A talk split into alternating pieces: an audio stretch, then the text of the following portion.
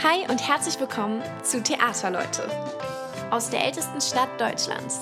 Ich bin Emma und das ist der neue Theaterpodcast aus Trier.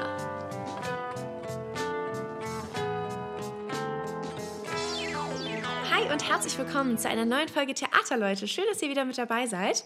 Ich hoffe, euch geht's allen gut. Und ja, heute sind wir zu dritt. Ich habe gleich zwei Gäste vom Theater Trier hier bei mir. Lara Fritz und Philipp Matthias Müller, Dramaturgie der Schauspielsparte. Und wir unterhalten uns heute über den Beruf der Dramaturgin bzw. des Dramaturgen und werfen außerdem einen Blick auf die Stücke, die uns in dieser Spielzeit noch erwarten. Hallo Lara, hallo Philipp, schön, dass ihr da seid. Hallo. Hallo Emma. Geht's euch gut? Ja, sehr. Sehr fein. Sehr gut. Freuen uns hier zu sein. Ja, ich freue mich auch. Ja, ich habe es gerade schon angekündigt.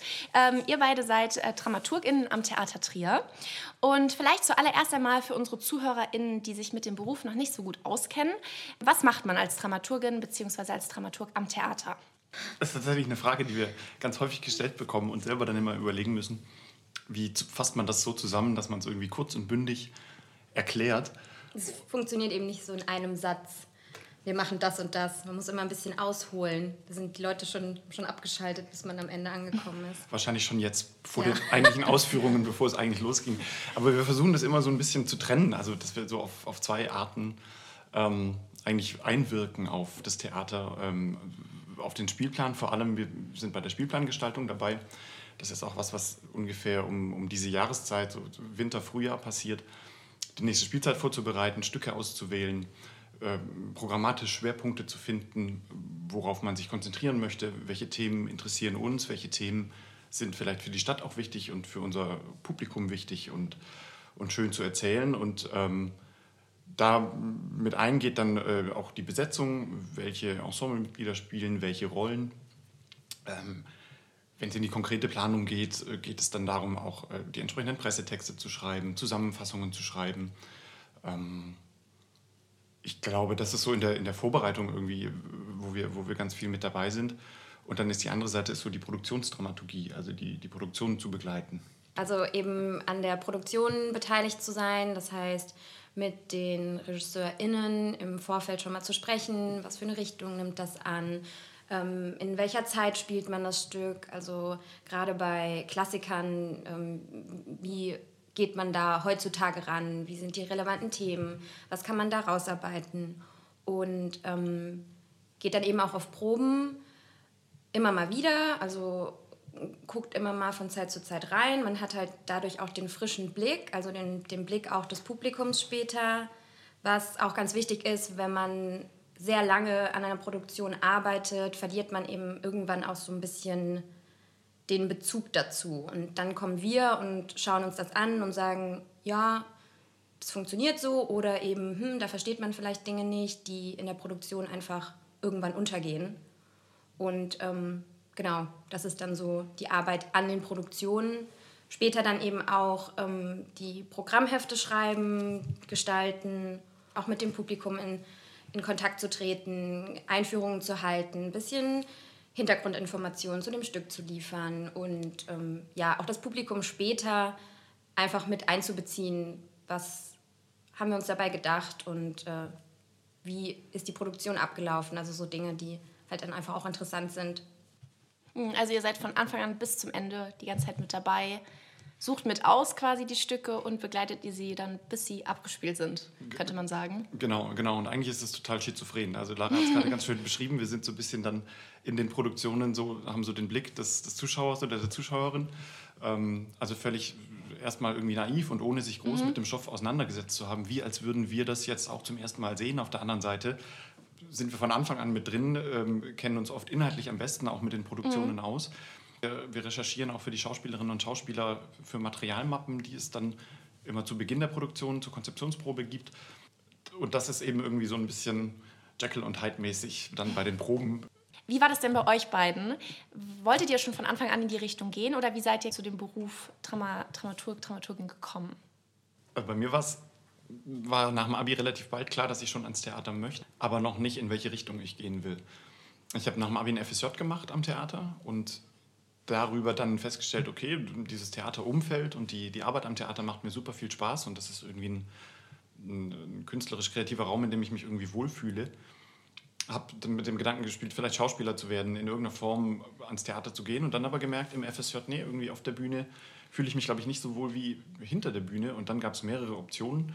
Für mich stand auch Presseöffentlichkeitsarbeit im Raum ähm, und über mein Theaterwissenschaftsstudium habe ich dann gemerkt, dass das eigentlich das Spannendste für mich ist, die, die Dramaturgie, weil sie so abwechslungsreich ist, weil man sich mit jedem Stück auf neue Themen einlässt und auf ein neues Thema einlässt und du kannst dich im Februar, März mit ähm, Schiller beschäftigen und im April und Mai hast du dann was zeitgenössisches und dann habe ich gemerkt, das ist, glaube ich, so der Bereich, in dem ich mich am wohlsten fühle. Ja, also bei mir war es auch eine kleine Suche tatsächlich. Ich habe angefangen zu studieren, Germanistik und Philosophie, äh, auch hier in Trier. Und bin dann über Freunde an die Bühne 1 gekommen, also ein freies Theaterkollektiv, freie Szene hier in Trier. Und habe dann gedacht, okay, du hast schon in der Schule viel mit Theater gemacht und irgendwie so die eigene Kreativität ausleben zu können. Und dann habe ich da angefangen als Regieassistentin und habe halt schnell gemerkt, auch das gleiche wie bei Philipp, also dass ich mich auf der Bühne überhaupt nicht wohlfühle und dass ich aber hinter der Bühne richtig Lust und Spaß entwickelt habe, an Produktionen und vor allen Dingen an Theater dabei zu, bei Theater dabei zu sein. Und ähm, genau, bin dann über diese freie Szene irgendwann nochmal nach Österreich, habe da hospitiert, habe da ein bisschen am Theater gearbeitet und habe dann gedacht, okay, was wird's jetzt? Also wird es jetzt ähm, eher die Regierichtung oder tatsächlich die Dramaturgierichtung? Und da ich auch selbst gerne schreibe und das auch irgendwie was ist, was ich vielleicht mh, hm, die nächsten Jahre auch verfolgen will, war dann ziemlich schnell klar, okay, in der Dramaturgie, das ist die Richtung, die ich dann einschlagen will, auch mit dem Blick in die Zukunft, möglicherweise ähm, in die Richtung Autorin zu gehen. Für mich macht den Reiz tatsächlich ähm, die Arbeit mit Theatertexten aus. Mhm. Sowohl das eigene Schreiben als aber auch eben das Lesen von, von ganz verschiedenen Stücken. Also auch wenn wir jetzt über die Spielplanung sprechen, also wir lesen einfach unglaublich viel. Wir lesen jeden Tag mehrere Stücke und muss halt auch immer gucken, dass man am Puls der Zeit bleibt. Also mhm. Also dass man Sachen, die jetzt neu rauskommen, einfach da auch so ein bisschen einen Überblick hat, was ist gerade aktuell, was ist gerade ähm, auch auf dem Buchmarkt los, also was für Romane kommen raus, was, was kann man da irgendwie möglicherweise benutzen, um Adaptionen zu schreiben. Und ähm, das ist halt was, was ich in meiner Freizeit viel tue. Ich lese viel und deswegen war das einfach auch naheliegend. Mhm. Ja, du hast gerade schon angesprochen, wenn ihr den Spielplan gestaltet, dann seid ihr immer auf der Suche nach neuen Stücken oder alten Stücken, auf jeden Fall Stücke, die gespielt werden können. Ähm, habt ihr bestimmte Kriterien, nach denen ihr dann immer jede Spielzeit vorgeht? Oder habt ihr, ein, ja, muss das immer irgendwie ausgeglichen sein? Ein zeitgenössisches Stück, ein Stück, was schon etwas älter ist? Oder wie geht ihr da genau vor? Wir haben schon so, so, so weiß ich nicht, Richtlinien nicht, mhm. aber wir haben so ein so ein Muster, nach dem man, glaube ich, immer gehen kann oder, oder ganz verschiedene Aspekte, die, die alle irgendwo vorkommen sollten oder wollen. Zumindest ist das, das auch, auch das Programm unseres Intendanten, der ähm, da immer schon eine inhaltliche Linie so ein bisschen vorgibt oder dann auch einfach sein, ähm, ja, so seinen, seinen Plan hat, seine Vorstellungen hat von einem ausgewogenen Spielplan. Ähm, da kommen dann noch so, so Dinge dazu, wie dass, dass wir schon das Ziel haben, immer was für Schulklassen zum Beispiel anzubieten. Ähm, das heißt, wir orientieren uns immer ein bisschen auch an den Pflichtlektüren in der Schule, was nicht heißt, dass wir eins zu eins das dann umsetzen und genau die Stücke mhm. wählen. Aber wir schauen uns natürlich an, was wird in den Schulen gelesen, was sind vielleicht wirklich Pflichtlektüren, welche Autorinnen und Autoren sind da wichtig. Das ist das eine, was irgendwie mit einfließt. Wir möchten eine, so eine breite wie mögliche, das war grammatikalisch nicht korrekt, aber umschreibt es trotzdem ganz ja. gut, Publikumsschicht auch abdecken. Das heißt, wir möchten so viele Menschen wie möglich in, in Trier erreichen mit unserem Programm und möchten eben nicht ganz speziell ähm, uns auf Kinder und Jugendliche nur fokussieren oder wir möchten uns nicht nur auf unsere treuen Abonnentinnen oder Abonnenten fokussieren, die vielleicht eine bestimmte Sehgewohnheit haben und ähm, ihre Klassiker lieben, sondern wir versuchen das irgendwie so auszugleichen, dass alle ihre ihre Theaterheimat bei uns im Theater Trier finden und, und ihre Unterhaltung sich holen können irgendwie. Ähm, wenn ihr jetzt Stücke ähm, adaptiert, also umschreibt oder kürzt, ähm, wie weit darf man da als Dramaturgin eingreifen? Also gibt es da bestimmte Vorschriften oder ist es vielleicht auch von Werk zu Werk unterschiedlich? In, in der Regel sind ähm, Werke von, von AutorInnen bis 60, 70 Jahre nach dem Tod des Autors, der Autorin geschützt. Mhm. Das heißt, es gibt äh, Verlage, die da dahinter stehen, ähm, die dann gegebenenfalls auch die Notbremse ziehen und ähm, sagen, okay, was Sie hier vorhaben mit der Inszenierung und mit dem Text, äh, geht leider nicht, da können Sie die Rechte nicht für haben. Aber wenn wir jetzt über Klassiker reden, zum Beispiel über Schiller, Goethe ähm, und wie sie noch alle heißen, da sind wir eigentlich relativ frei, sie zu bearbeiten. Bei zeitgenössischen Autorinnen und Autoren sieht es anders aus. Lara arbeitet gerade an einer Produktion, bei der der Autor noch lebt mhm. und ähm, bei dem ihr oder bei der Produktion habt ihr den Autor auch mit eingebunden. Stimmt das bei eurer Bearbeitung? Ja, also ähm, wir haben das adaptiert, wir haben das nach Deutschland geholt und ähm, ja, der Autor lebt noch und der Autor ähm, ist auch, glaube ich, jemand, der da ein Auge drauf hat, dass man mit seinem Werk nicht macht, was man will mhm. und der dann auch natürlich Anmerkungen geschrieben hat zu Veränderungen, die wir gemacht haben. Und was ich auch total richtig finde, ist im Grunde ist es sein Werk, also sein, sein Stück. Und wenn dann andere AutorInnen da drin rumschreiben, sage ich jetzt mal, dann ähm, sollte man auch die Möglichkeit haben, Veto zu ziehen und mhm. zu sagen, hier, das finde ich gut, das finde ich nicht so gut. Und äh, wenn ihr jetzt ein Stück äh, adaptiert oder ähm, umschreibt, was leitet einem dabei? Also aus welchem Impuls heraus ähm, verändert man ein Stück? Ist, passt man das an das Haus an oder ähm, will man das in den heutigen Kontext setzen? Oder ähm, wie geht man da, also was leitet einem so dabei? Beides wahrscheinlich. Alles, ja. Alles, was du von dem, was du genannt okay. hast, stimmt. Ja, weil tatsächlich, und das, das haben wir vorhin gar nicht gesagt, als, als wir darüber gesprochen haben, wie wir den Spielplan machen, was, was auch noch ein wichtiger Aspekt ist gerade wir an, an einem Haus mit einem festen Ensemble müssen immer auch darauf achten, alle Kolleginnen und Kollegen im Schauspielensemble mhm. mehr oder weniger gleichwertig ähm, zu besetzen in der Spielzeit. Ähm, wir haben eben eine begrenzte Anzahl an SchauspielerInnen bei uns und können hin und wieder auch Gäste engagieren. Aber im Prinzip sind wir davon abhängig zu sagen, okay, wir können einfach keine Stücke mit 17 Figuren oder 17 Kolleginnen und Kollegen inszenieren, weil wir nicht so viele haben bei uns. Wir in Trier haben zwölf Festangestellte ähm, momentan bei uns und die gilt es einzusetzen. Und ähm, das heißt, da sind wir auch immer davon abhängig, ja, wie, wie, wie, wie groß das Personal ist. Ähm, daraufhin finden dann auch Bearbeitungen statt. Also da werden dann vielleicht auch schon mal Figuren zusammengelegt oder Figuren gestrichen. Also es ist immer, immer unterschiedlich und auch wie viel man natürlich verändert. Genau. Ja, auf jeden Fall. Was würdet ihr sagen, ist die größte Herausforderung in eurem Beruf?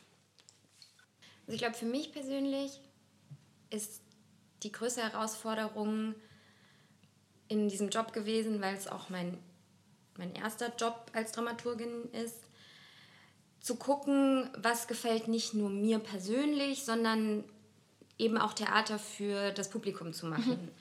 Das, dann werde ich auch immer besser, aber das ist tatsächlich eine Herausforderung für mich, weil ich halt schon sehr genaue Vorstellungen habe davon, was, was ich mir gerne im Theater anschauen würde.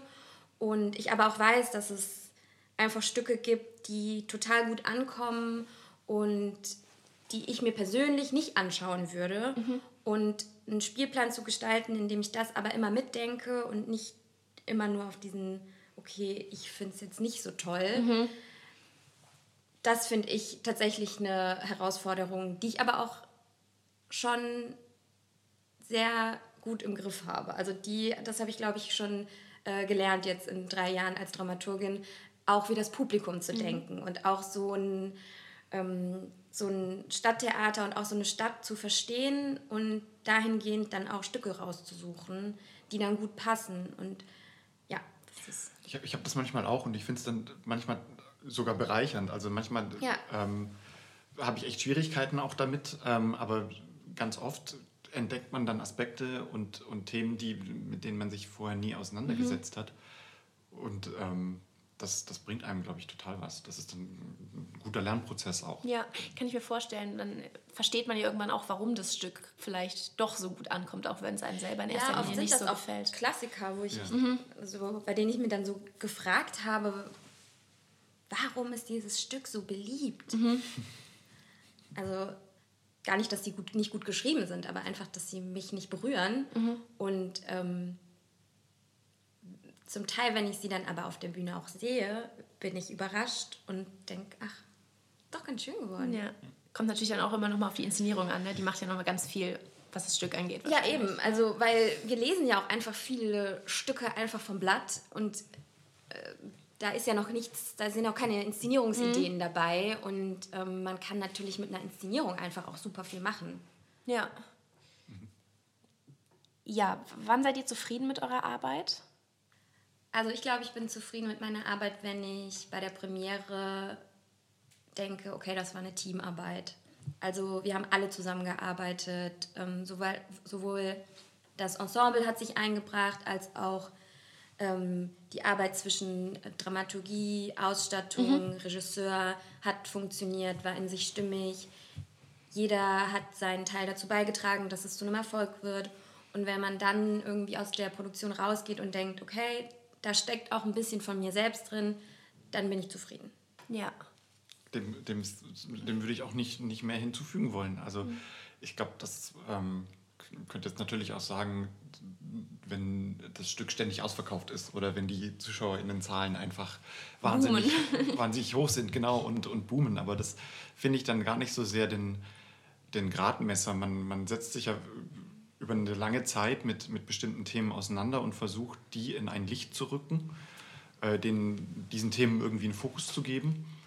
Und zufrieden kann man dann, glaube ich, schon sein, oder, oder wir können zufrieden sein, wenn, wenn diese Themen dann auch gut umgesetzt sind und wenn, wenn die richtig rüberkommen und wenn die, wenn die so ähm, dann auf der Bühne wiedergegeben werden, wie sie in der Arbeit entstanden sind. Und äh, das ich stimme Lara auch total zu mit dem, äh, diesem Teamgedanken, der da Ja. dahinter steckt. Am Ende ist, ist die Inszenierung ein Großteil natürlich irgendwie Aufgabe des Regisseurs, der, der Regisseurin. Und je nachdem, wie man dann auch dieses Regiehandwerk versteht, ähm, öffnet sich das immer weiter. Und uns ist, glaube ich, beiden da, das hast du ja gerade auch schon so ein bisschen gesagt, am, am liebsten, ähm, wenn das möglichst weit geöffnet wird, wenn äh, das Ensemble großes Mitspracherecht hat, wenn auch Gewerke wie Beleuchtung und Ton, ähm, Ausstattung, also Kostüme, Bühnenbild gleichwertig angesehen werden wie, wie die Regie, dass das kein allein herrschendes Konstrukt ist des Regisseurs, der Regisseurin, sondern dass alle gleichwertig daran beteiligt sind und da würde ich dann auch oder zählen wir dann eben auch die Dramaturgie dazu. Ja, ihr seid ja jetzt schon seit ähm, einigen Spielzeiten am Theater Trier. Welches Stück ist euch denn besonders in Erinnerung geblieben und warum? Also ich glaube, eins meiner Highlights war auf jeden Fall Auerhaus. Einfach auch, weil ich das Team super fand, mit jungen Leuten zusammenzuarbeiten und auch die Regisseurin Ingrid Gündisch einfach eine tolle Regisseurin ist und einfach auch total empathisch gearbeitet hat. Also wie gesagt, das war dann nämlich auch einfach eine Zusammenarbeit. Wir haben viel nach den Proben gesprochen, wir haben viel über den Text gesprochen, wir haben aber auch unter vier Augen gesprochen mit dem Ensemble. Und irgendwie ist genau das passiert, was ich gerade schon mal gesagt hatte. Ich bin bei der Premiere rausgegangen und ich hatte das Gefühl, da ist auch ein Teil von mir steckt in dieser Produktion, in dieser Inszenierung, in diesem Stück, ohne dass ich jetzt da äh, viel inszeniert hätte. Aber auf jeden Fall habe ich da gedacht, okay, ich bin stolz auf diese Produktion, ich bin auch stolz auf andere Produktionen, aber in, in dem Fall einfach besonders. Und ähm, ja, auch dass es einfach ein Stück ist für junge Menschen, was mich halt persönlich auch äh, reizt, Theater für junge Menschen zu machen und ähm, ich da versuche auch ein bisschen den Fokus drauf zu legen. Deswegen ist das tatsächlich für mich eine sehr, sehr gelungene Produktion gewesen. Haben wir auch eine Podcast-Folge zu übrigens? Können alle gerne mal reinhören. Unbedingt, unbedingt. Genau, dann äh, kommen wir zu den Stücken, die aktuell geprobt bzw. und gespielt werden. Ähm, vielleicht könnt ihr mal einen kurzen Überblick über den Spielplan geben. Ähm, was steht denn so an und worauf können wir uns noch in dieser Spielzeit freuen? Also fangen wir mal an mit den Produktionen, die jetzt demnächst Premiere haben. Das ist einmal Fracking for Future.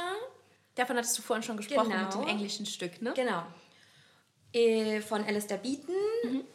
Wir vom Theater Trier haben das adaptiert. Wir haben das nach Deutschland geholt, haben das an aktuelle politische Geschehnisse angepasst und ähm, ja. Ich probiere gerade an Intramuros, einem französischen Stück mhm. ursprünglich. Ähm, wir machen die deutschsprachige Erstaufführung in der Kunstakademie, einem Stück von Alexi Michalik, ähm, das Kim Langner inszeniert. Und ähm, ich freue mich, dass wir diesen, diesen Autor, diesen Autoren jetzt in Deutschland äh, so ein bisschen noch nach vorne bringen können. Der hat schon ein, zwei Stücke äh, von ihm sind in Deutschland schon gelaufen. Ähm, aber Intramuros wird jetzt das erste Mal in, in Deutschland zu sehen sein. Das sind so die beiden, an denen wir ganz aktuell arbeiten. Mhm. Wenn man so ein bisschen weiter noch schaut in die Spielzeit, ähm, wird im Schauspiel noch eine sehr große Produktion kommen. Gegen Ende der Spielzeit, im Mai, ist da die Premiere ähm, von Wajdi Muawats Vögel. Ähm, einem Stück, das sich beschäftigt mit Identität vor allem und ähm, den Fokus gelegt hat auf die israelisch-palästinensisch-arabische Identität mhm. und dem Israel-Palästina-Konflikt. Ähm, aber dann ganz allgemein damit auch die, die Frage aufmacht, wie sehr wir eigentlich unsere eigene Vergangenheit sind. Also wie viel Vergangenheit steckt in uns, inwiefern sind wir dazu verpflichtet, unsere Vergangenheit in uns zu tragen oder unsere Vergangenheit zu leben? Oder ähm, wie wenig hat das vielleicht auch mit uns zu tun oder wie wenig sollte das mit uns zu tun haben? Und macht das an einem ganz, ganz an einer spannenden Liebesgeschichte. Ähm, auf. Ähm, und das wird, das wird toll. Also das wird, mhm. glaube ich, auch deswegen toll, weil wir es in vier Sprachen zeigen. Das ah, wow, okay. Stück ist geschrieben auf ähm, Englisch, Arabisch, Hebräisch und dann in der deutschen Übersetzung eben auf Deutsch. Das heißt, ähm, die Figuren auf der Bühne werden ähm, vor allem Englisch und Hebräisch sprechen, aber eben auch Deutsch und Arabisch. Unser Ensemble muss die Sprachen äh, größtenteils lernen dafür. Das wird eine Mammutaufgabe für mhm. alle Beteiligten. Aber es lohnt sich, diese Geschichte zu erzählen und es lohnt sich dann auch, das in diesen vier Sprachen zu machen, weil Sprache auch Identität ist und ähm, der Wechsel zwischen Sprachen dann eben auch ähm, etwas darüber erzählt, wie wir mit unserer Identität und unserer Sprache als Identität umgehen. Mhm. Ja, das klingt mega spannend. Wann hat das äh, Premiere, das Stück? Das wird am 27. Mai Premiere haben. Ach, schön. Ja, äh, bin ich auf jeden Fall sehr gespannt drauf. Ähm, ja, dann nochmal ähm, zu Fracking for Future. Du hast es gerade schon erwähnt. Ein brandaktuelles Stück, könnte man sagen. Ähm, genau. Worum geht es da genau? Es geht um Fracking und um die Machenschaften hinter diesem Industriezweig tatsächlich. Und über diese Geschichte äh, spinnt sich eben so eine, eine politische und aber auch sehr persönliche ähm, Geschichte über Machtstrukturen hinter jetzt in diesem Fall eben diesen großen Gasförderunternehmen. Mhm. Und das ist jetzt in Bezug auf tatsächlich aktuelle Ereignisse einfach auch hochaktuell. Und wir haben eben in dem Fall ein, ein Dorf und eine Aktivistin, Petra, die sich eben schützend vor dieses Dorf stellen will, weil man, weil man dort eben franken will und ähm, sozusagen in diese, in diese Machtstrukturen dadurch reingerät und ähm, ja, also mehr will ich auch noch gar nicht verraten, mhm. weil am Ende zeigt sich dann auch, was vielleicht einzelne Menschen oder dann eben auch nicht mehr einzelne Menschen, wenn man sich als Kollektiv zusammenschließt, ausrichten können gegen sowohl die Politik mhm. als aber auch die, die großen Konzerne. Also es hat eine starke Message und auch ein Stück so ein bisschen Aufforderungscharakter, was zu tun vielleicht? Ja, auf jeden Fall. Also als das Stück rauskam, 2018, waren die politischen, war die politische Situation noch eine ganz andere. Mhm. Und unser Schwerpunkt, was man ja auch dem Namen entnehmen kann, liegt tatsächlich jetzt auch auf diesem neuen, frischen, jungen Blick. Also Fridays for Future Bewegung, die sich mhm. ja in den letzten Jahren formiert hat. Junge Menschen, die sich für das Thema einfach total interessieren, die auf die Straße gehen, die ähm, einfach total, die das total wichtig finden, was dagegen zu tun. Und das wollten wir aufgreifen und wollten das eben zum Thema machen. Auch gerade, weil sich einfach aktuell so viel ändert und jetzt auch mit dem Blick auf äh, die letzte Bundestagswahl sich einfach so viel geändert mhm. hat. Und die Frage ist aber, ob sich in der Realität dadurch auch etwas ändert. Mhm. Und das ist eben auch, es ist ein satirisches Stück, es, es nimmt auch die äh, politischen Themen ein bisschen auf die Schippe. Es ist nie klamaukig oder eine, eine, es ist jetzt auch keine klare Komödie, aber es ist auf jeden Fall eine satirische Geschichte, die auf die aktuelle politische Situation gemünzt ist. Ja, und du hast ja vorhin schon angesprochen, dass ihr das Stück umgeschrieben habt. Es muss natürlich übersetzt werden und auch irgendwie ein bisschen angepasst. Ähm, äh, wo lagen, oder wie seid ihr da vorgegangen? Wo lagen da die Herausforderungen? Ähm, ja, in dem Original ne, Fracking-Text war es so, dass es in Großbritannien spielt. In Großbritannien ist das Fracken erlaubt und in Deutschland nicht. Mhm. Das ist natürlich ein großer Unterschied, was man dann auch inhaltlich ähm, ausarbeiten musste. Vor allen Dingen, weil wir jetzt auch durch die neue Ampelkoalition wahrscheinlich in Zukunft nicht fracken werden in Deutschland. Mhm. Allerdings ist die Prämisse des Stücks schon dahingehend, dass Fracking in irgendeiner Realität auch in Deutschland möglicherweise bald passieren könnte. Mhm. Und dahingehend muss man eben dieses Stück auch anpassen. Also es ist nicht fiktiv, aber immer mit einem Blick auch auf Worst Case. Was könnte mhm. im schlimmsten Fall passieren, wenn wir Probleme bekommen, Gas, Erdgas zu fördern?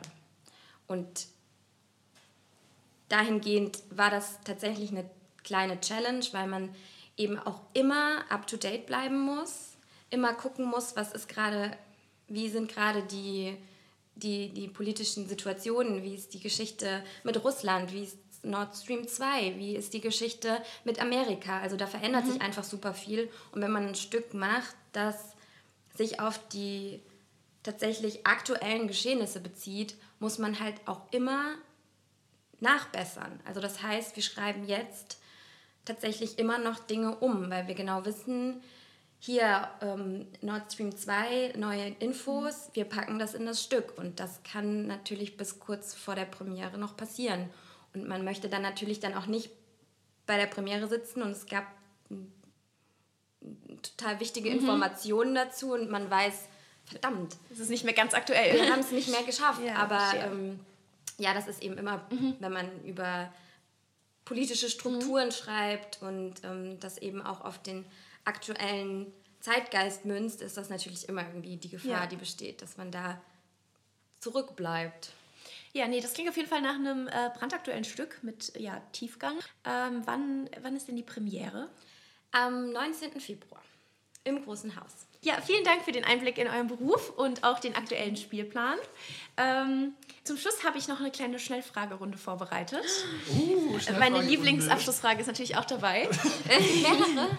es sind vier. Oh Seid ihr ready? Müssen wir beide oder können wir im Wechsel? Ihr, wie ihr wollt. Dann machen wir im Wechsel, Wenn, oder? Ja. Also jeder zwei? Ja. Okay. Ähm, wer möchte anfangen? Wir machen. Oder je nach Frage. Okay. Wenn du ein Romanheld, eine Romanheldin sein könntest, welche wärst du? Eine Schnellfragerunde, ne? Ja. War die Pause schon zu lang? Vielleicht. Oh, nee. Nee, wir können auch den Stress rausnehmen.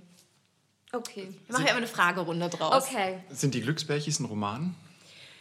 Ich kenne es jetzt nur als Fernsehserie. Ich wäre der Blaue. Ich wäre der Rosane auf jeden Fall. Damn. Wir locken ein. Okay, perfekt. Ähm, von welchem Stück würdest du gerne behaupten, dass du es selbst geschrieben hast? Oha. Mhm. Äh, Stück oder Buch? Du kannst auch Buch sagen, dann öffnen wir das ein bisschen. Ich glaube, bei mir wäre es komplett Gänsehaut von Sophie Passmann. Das ist ein ähm, Buch einer Journalistin, die ein Buch geschrieben hat über Zeitgeist und das irgendwas ist, was mich total fesselt, aber was ich auch, was ich auch gerne einfach so pointiert mhm. geschrieben hätte und so gern so witzig. ich würde auf jeden Fall ähm, mir eine Autorin oder einen Autoren aussuchen, der die ähm, mehrere Bände geschrieben hat zu irgendeinem, zu irgendeinem Thema, weil damit kann man richtig Kohle machen. Mit einer Triologie oder so. Zum Beispiel. Lexikon. Oder Joanne K. Rowling wollte ich jetzt nicht sagen, weil die finde ich nicht so geil, aber Da kannst du So jedes in- Jahr ein neues rausbringen. ja, so in diese Richtung, genau. Also der Profit ist da ausschlaggebend. Absolut, ich bin nur Profit. Sarkasmus überträgt sich nicht über einen Podcast, ne, glaube ich. Nee, deswegen ähm, lassen wir das. Ich nehme, was Lara sagt. Schnitt. Ähm, was ist euer Lieblingsort am Theater Trier? Ich bin tatsächlich super gerne im Studio. Ich bin sehr, sehr gerne im Studio unten im Keller, weil das, ähm, das, ist, das ist eine Blackbox. Ähm, da ist es ruhig, wenn draußen nicht die Kehrmaschine vom Asterix vorbeifährt. Aber ansonsten es ist es ist ruhig, es ist dunkel, es ist ein Rückzugsraum, es ist ein, es ist ein Wohlfühlort für mich. Ein Safe Space so ein bisschen. Kann man Oase. sagen. Generell der. Keller im Theater. Okay. Ich finde es schade, wenn saniert wird und der Keller neu gemacht wird und die äh, Schlosserei nicht mehr auf dem Flur ist ähm, und es immer nach ähm, angekokeltem Metall riecht. Das, dem trauere ich schon nach. Okay. Äh, bei mir ist es, glaube ich, vor der Pforte. Weil man da einfach super viele Leute trifft. Gute Punkte. Da gibt es auch den kleinen Snacktisch Da gibt jetzt es einen seit ne? kleinen Snacktisch, da gibt, nimmt man sich mal ein Ballisto und steht draußen und quatscht mit Maske, Kostüm, SchauspielerInnen, Mhm. Sabine von der Pforte. Alle sind dabei. Finde ich gut. Schön. Sagt auch ein bisschen was über den Charakter aus jetzt, ne? So Blackbox Ja, und ja, Pforte. Philipp im Keller und ich unter Menschen. Ich bin schon auch gerne an der Pforte. An der Pforte sind alle Das gleich. ist schon meine, sag ich. meine Ja, aber ich würde noch ergänzen, an der Pforte sind alle gleich. Intendant, Verwaltungsdirektor müssen auch über die Pforte, genau wie wir. Ja. Ähm, ja, mit wem würdet ihr gerne mal ein Stück im Theater Trier anschauen? Ich würde ja gerne endlich mal ähm, meinen Deutschlehrer mitnehmen, weil der derjenige ist, der mich so ein bisschen ans Theater geführt hat und äh, in der Oberstufe bei mir äh, 11., 12., 13. über äh, den Deutschunterricht und Deutschkurse ähm, mich, mich dazu geführt hat, uns mit ins Theater genommen hat. Und ähm, wenn der nicht gewesen wäre in, in dieser Zeit, dann wäre ich wahrscheinlich eher nicht drauf gekommen, in, in die Richtung zu arbeiten äh, irgendwann. Ähm, äh, Herr Lippert, wenn du das hörst, ähm, würde ich mich freuen, wenn du mal nach Trier kommst. Vielleicht können wir ähm, vielleicht können wir es arrangieren. Vielleicht kannst du es arrangieren, Emma. Finde ich gut. Wie bei Vermisst. Genau. Bitte melde dich. Bitte sei, melde dich, Sei ja. doch mal die, die Julia Leischig der Podcast-Szene. Das Okay, ich gut. versuch's. Meine E-Mail findet ihr dann in der, in der Beschreibung. Klasse. Ähm, Lara, hast du auch ein. Äh, ja, also ich würde tatsächlich gerne mit meinem Papa mal kommen. Der ist äh, krank und äh, zu Hause und hat es irgendwie noch nicht geschafft, mal nach Trier zu kommen. Es ist aber nicht unmöglich. Ich glaube, er würde es auch schaffen. Und ähm, ich hoffe, dass, dass, dass er mal kommt und sich was von mir anguckt, weil ich glaube, er würde das, ist großer Fan, guckt immer die Trailer vom Theater Trier und ähm, ruft mich auch immer an und fragt nach den Stücken und ich hoffe, dass er es schafft, bald mal mit mir zusammen eins zu schauen. Schön. Ja, vielleicht Fracking. Vielleicht Fracking. Obwohl ich glaube, er wäre größerer Fan von Intramuros. Auch möglich, diese Spielzeit. Richtig, ab dem 18. Februar, ein Tag vor Fracking. Das war die Überleitung. Ja. Perfekt. Ja, äh, vielen Dank euch. Danke für eure Zeit. Ich wünsche euch noch einen schönen Tag. Ja, wir dir auch. Dankeschön. Und allen ZuhörerInnen da draußen natürlich auch. Schön, dass ihr mit dabei wart. Und ja, ich freue mich, wenn ihr das nächste Mal wieder mit am Start seid. Tschüss.